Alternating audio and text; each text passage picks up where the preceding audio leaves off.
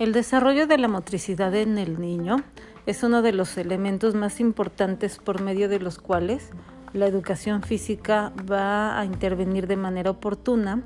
para poder entonces realizar actividades complejas de la vida cotidiana y de las actividades escolares, ya sean deportivas o ya sean de desarrollo eh, evolutivo. Es importante que los niños a la edad de preescolar o en educación inicial, lo, que viene siendo de los 0 a los 3 años,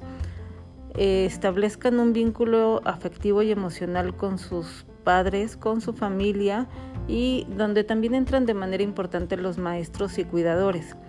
Para eso tendríamos que tener un cúmulo de actividades y estrategias que les ayuden a estimular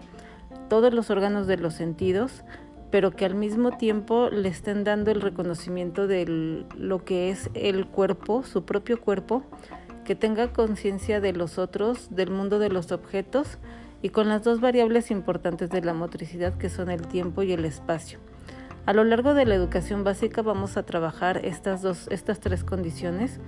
por medio de las que vamos a desarrollar las habilidades en el niño.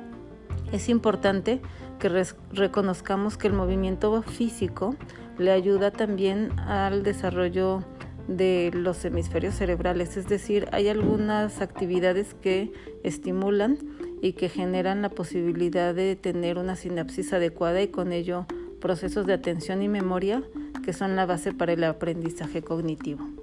Muchas gracias.